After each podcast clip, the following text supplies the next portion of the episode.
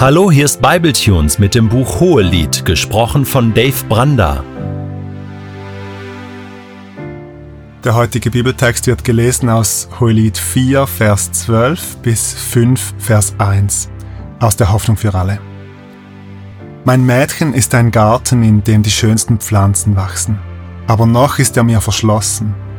Meine Braut ist eine erfrischende Quelle, aber noch kann ich nicht davon trinken. Ja, dein Körper ist ein herrlicher Garten, darin stehen Granatapfelbäume mit köstlichen Früchten und die Hennasträucher blühen in voller Pracht. Es duftet nach Narde und Safran, Kalmus und Zimt. Selbst Weihrauchsträucher, Myrrhe, Aloe und die edelsten Balsamgewächse sind dort zu finden.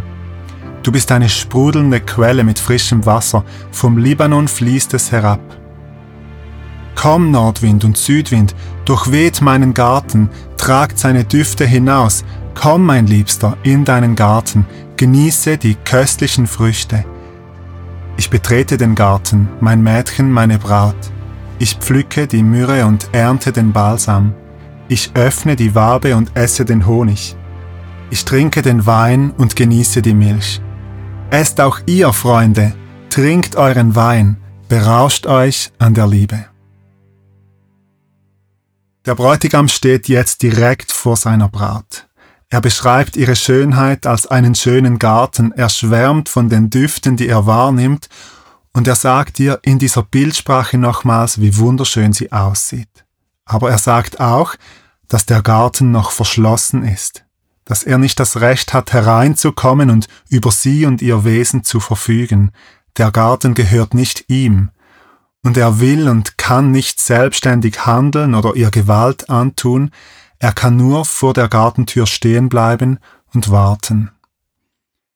Dieser Satz, noch ist der Garten mir verschlossen, kennzeichnet, was das Hohelied bis jetzt ausmachte. Das Verlangen der beiden nacheinander war ja unglaublich groß, aber immer wieder diese Grenze, die gezogen wurde, immer wieder erklang dieser Refrain im Hohelied, weckt die Liebe nicht auf und facht die Leidenschaft nicht an, bis die Zeit dafür kommt. Und jetzt, ziemlich genau in der Mitte des Buches, scheint es, dass die Zeit dafür gekommen ist. Der Bräutigam bittet die Braut nicht um Einlass, aber er weist sie darauf hin, dass die Tür noch verschlossen ist. Und die Braut versteht seine Worte, sie öffnet den Garten für ihn, die Braut möchte ihre Schönheit nicht für sich behalten, sondern alles mit ihm teilen. Komm, mein Liebster, in deinen Garten, und der Bräutigam kommt. Er betritt den Garten und isst seine Früchte.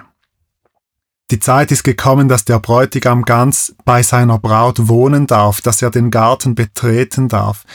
Das beinhaltet ganz sicher auch die Ebene der Sexualität, die in unserem Text jetzt deutlich mitschwingt. Und interessanterweise kommt gerade jetzt in dieser völlig intimen Szene eine neue Personengruppe ins Spiel, die im ganzen Hohelied noch nicht vorgekommen ist. Im letzten Vers unseres Abschnitts heißt es, Esst auch ihr, Freunde, trinkt euren Wein, berauscht euch an der Liebe. Plötzlich sind alle Freunde da. Ich weiß gar nicht, wo die herkamen, von denen haben wir noch nie was gehört. Dieses Fest, dieses Ja sagen zueinander, das Gartentor zu öffnen und einander ganz zu hören, das feiern die beiden nicht alleine, nicht heimlich, sondern es ist ein öffentliches Ja, da sind Freunde mit dabei. Da wird Wein ausgeschenkt, da wird gut gegessen, da freut man sich, da freut man sich, dass sich zwei Menschen gefunden haben, da gibt es ein rauschendes Fest der Liebe oder eben eine Hochzeit. In welchem anderen biblischen Buch kommt ein Garten ganz prominent vor? In welchem anderen biblischen Buch wird mit dem Motiv vom verschlossenen und offenen Garten gespielt? Was ist hier der Subtext? Was ist der Text, auf den sich das Hohelied literarisch bezieht? Du ahnst es vermutlich, das erste Buch Mose, das Paradies, der Garten Eden, der Sündenfall. Wenn wir da kurz zurückdenken, dieser Garten, der Ort, an dem die ganze Geschichte beginnt, das ist ja ein uraltes Bild für den Raum der Gemeinschaft zwischen Mensch und Gott. Ein Raum voller Leben und Freude, voller Luft und Freiheit. Adam und Eva leben gemeinsam mit Gott im Garten, ohne Scham, und ohne Angst. Und dann essen die beiden von der verbotenen Frucht und müssen als Konsequenz den Garten und damit auch die Gemeinschaft mit Gott verlassen. Und Gott stellt mächtige Engelswesen, die Cherubim, vor den Garten Eden und die Menschen mussten sich außerhalb des Gartens in einer feindlichen Welt zurechtfinden und der Garten war verschlossen. Und die Beziehung mit Gott, die Gemeinschaft mit ihm war verloren. Die Menschen waren durch die Sünde von Gott entfremdet und entfernt.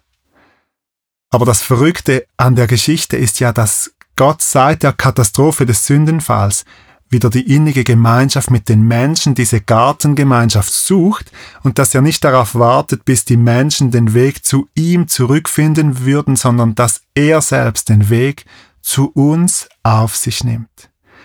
Genauso wie der Bräutigam im Hohelied vor dem verschlossenen Garten der Braut steht, steht Gott vor der verschlossenen Tür unseres Herzens. Genauso wie sich der Bräutigam nach Gemeinschaft mit seiner Braut sehnt, sehnt sich Gott nach Gemeinschaft mit uns. Und das ist eine verrückte Umkehrung. Nicht wir stehen vor Gottes Garten und bitten inständig um Einlass, sondern Jesus steht vor unserem Garten, vor unserer Herzenstür und klopft an. Was für ein demütiger Gott, der den Weg zu unserer Gartentür geht, der uns sucht und findet. Der verschlossene Garten wird wieder geöffnet. Der Sündenfall wird überwunden. Gemeinschaft ist, ist wieder möglich. Gott nimmt Wohnung in unserem Garten, wenn wir unser Herz für ihn öffnen und er ist und feiert mit uns. Jesus sagt in der Offenbarung zur Gemeinde von Laodicea in einem Sendschreiben, ich stehe vor der Tür und klopfe an. Wer meine Stimme hört und mir öffnet, zu dem werde ich hineingehen und wir werden miteinander essen, ich mit ihm und er mit mir. Offenbarung 3, Vers 20. Und diese Gemeinschaft ist heute schon möglich. Mitten im Alltag, mitten in der Zerbrochenheit dieser Welt kann Gott in uns und mit uns wohnen. Das ganz große Hochzeitsfest, das steht noch bevor. Das kommt dann in der Ewigkeit, wenn es ebenfalls in der Offenbarung heißt, die Hochzeit des Lammes ist gekommen und seine Braut hat sich bereit gemacht.